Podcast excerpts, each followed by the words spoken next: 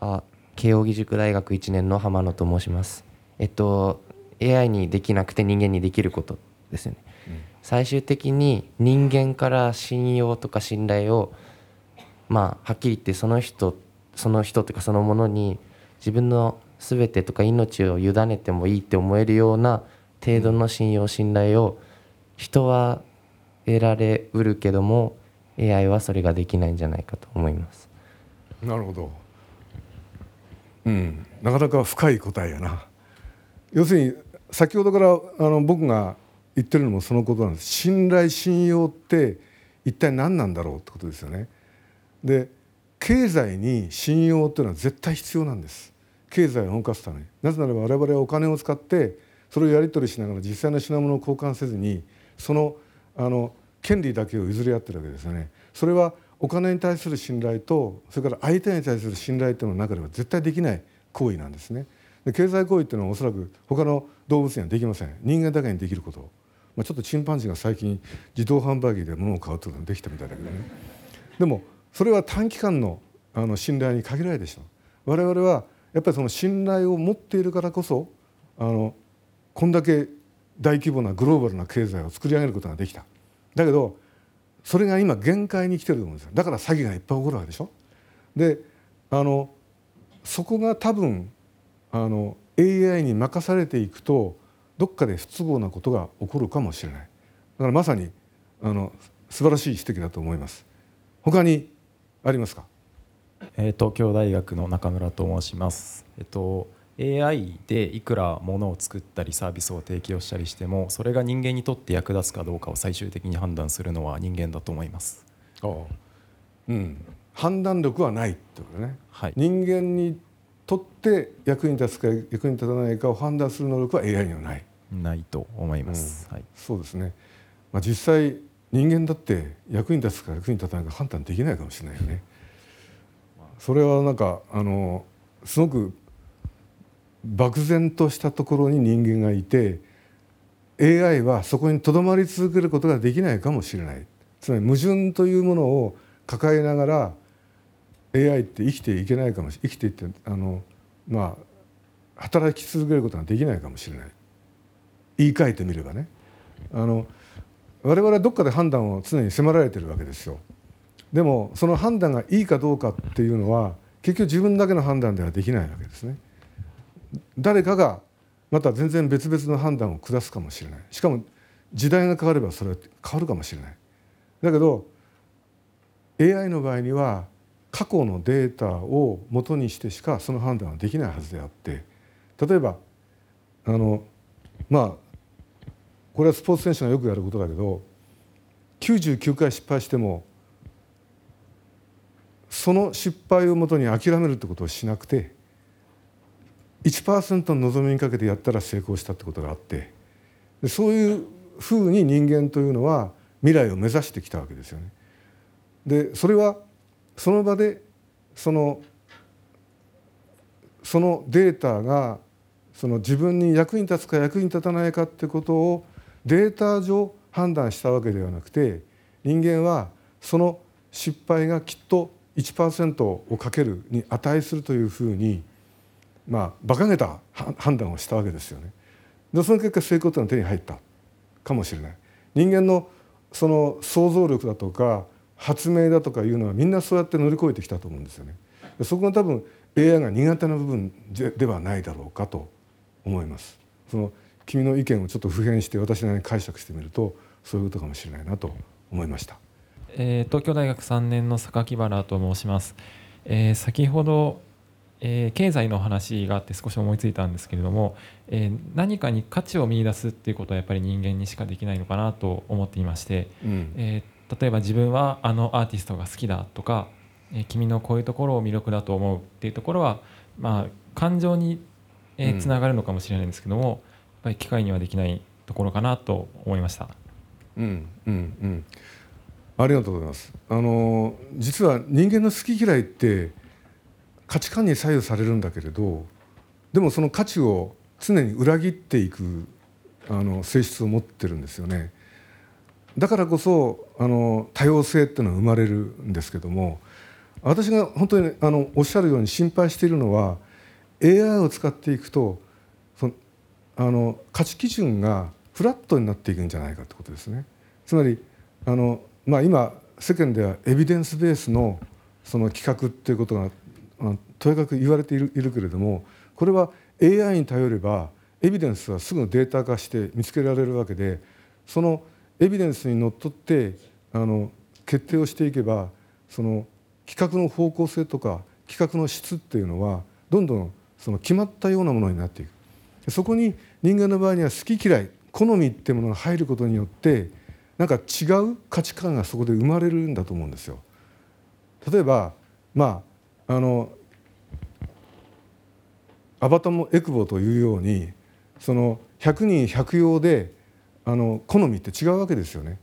他の人はえこんな人とっていう人を好きになる人がいたりするわけですね。であのそれは人間だけじゃなくて物にしたってえこんなあの汚い貝殻を集めてどうするのっていうのを一生懸命集めてる人もいるし、えー、なんか怖い怖い蛇をこう手にくねらせながら越に行ってる人もいるしそれが人間の好みというものがわからないところなんですよね。でもそれはその利害関係だとかその人の役に立つようなことっていうのをエビデンス化してどんどん方向性を決めていけばそういう好みというのはあの平均化していくかもしれない。で私が今恐れているのは脳の外部化です脳の外部化というのがどんどん技術によって進んでいって多様性をもたらしていた好みまでも外部のシステムに依存するようになりはしないかということなんです。例えばあの今アマゾンでよく起こっていることは本を注文するとその本を素早く送ってくれると同時にあなたが次に読む本はこうですよっていうこれは情報であるならまだいいでも情報プラス好みというのがそこに反映されてるわけですよつまり好みの方向づけがそこでされているで我々はだんだん考えるのをやめてしまってその外部化された知性が望むように我々の好みを変更させるということが起こってるんではないかということなんです。人間というのは個人個人違うようにできていて個人個人は自分のその遺伝的形質だとかあるいは生後経験した経験経験した知識あるいはあの感性によって好みをみんな違うわけですね。でそれを個人個人が自分で課題を立てでそこにあの答えを与えるように自分の頭の中で回転し続けているだから他の人に右へ習えではなくて常に私とは何か私の好むものはこれだみたいなことをこう常に常に頭の中で渦巻かせながら判断してるわけですよ。でもそれがだんだんと外部化されるようになっていくんではないかということなんですね。でそれは別に人間変わったわけではない環境が変わったんです。我々は科学技術というものを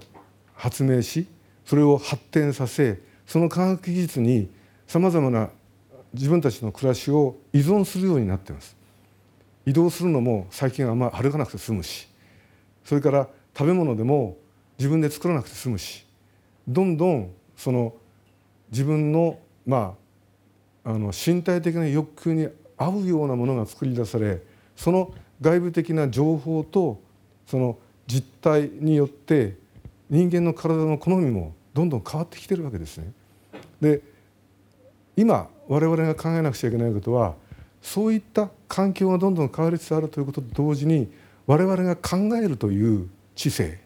そういうものも外部化していく恐れがありはしないかということなんです。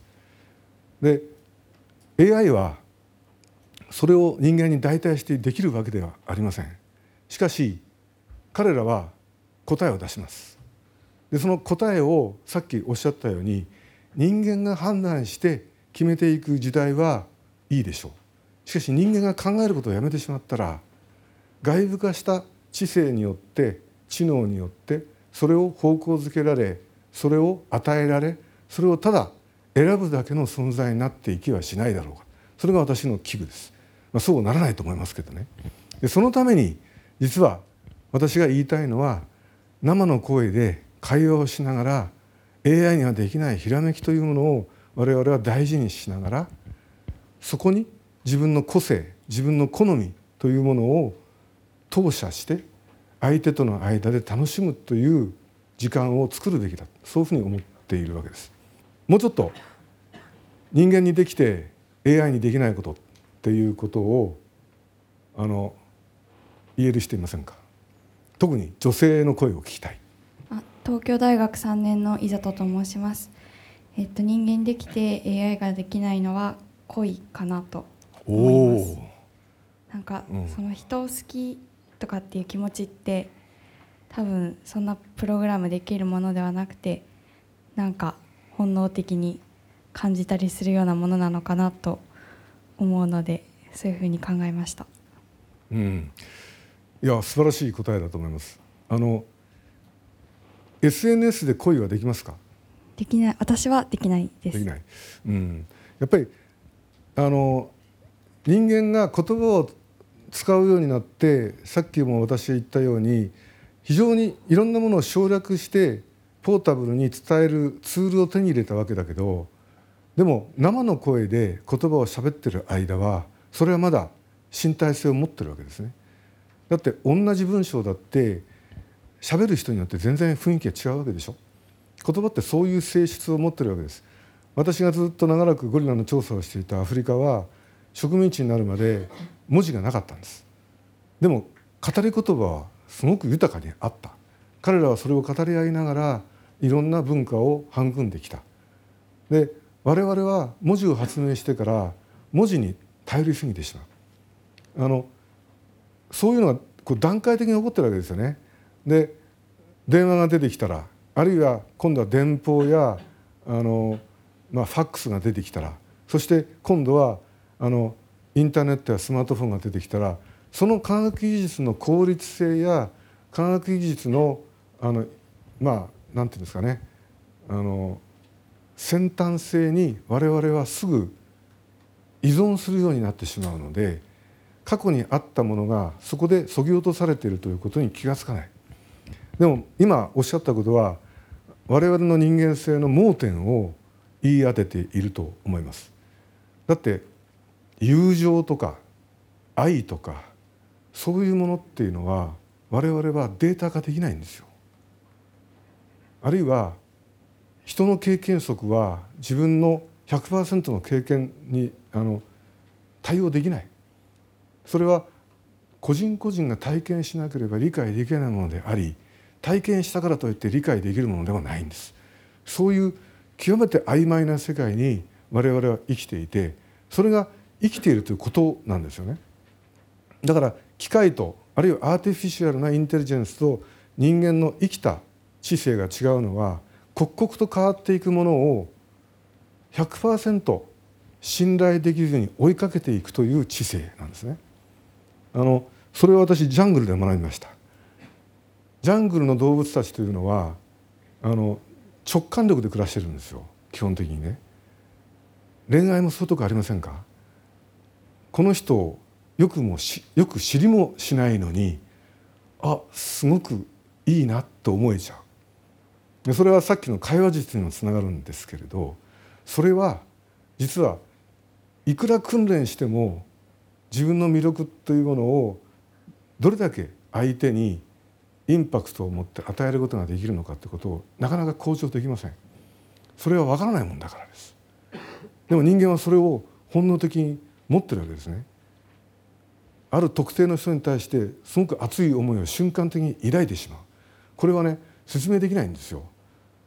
説明できないんです。だけどそういう直感力を持って人間というのは常に世界と対峙してる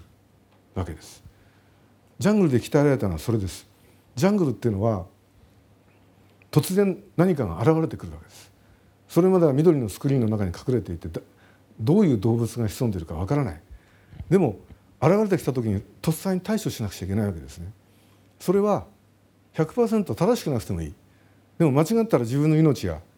あの失われることになります。あるいは大怪我をするかもしれない。突然象が現れてくるかもしれないし毒蛇がボーンと飛び出してくるかもしれないしバッファローが角を突き立ててくるかもしれない。でもそれは一瞬前までわからないんです。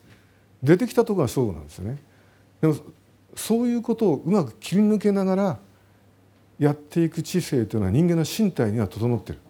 これは頭で判断するものではないんですよ。身体全体で反応するものなんですよ。それは経験則ももちろん必要かもしれないがそんなあの時こんなことがあったからこういうふうにあの振る舞ったらいいだろうなんて考えてる暇ないですからそれは違う判断力なんですそれを我々は直感力と呼んでるんですがその直感力で我々は友達を選んだり友達を疑ったりあるいはとんでもない人とコインをしたりするわけです。でそれは AI にとっては理解しがたいことに違いないと僕は思っています。でもそれが重要なんですね。我々が生きる身体を持ち続けていくためには常に直感力というものを働かせて他者と遭遇し他者と渡り合っていかなくちゃいけない。その緊張関係の中でひらめきっていうのは出てくるわけです。今までには全くなかった考えが頭に登場しそしてそれを実践する道が開ける。それがひらめきであり我々が生きているというその証拠なんだと思います。そういうものを、えー、あのぜひとも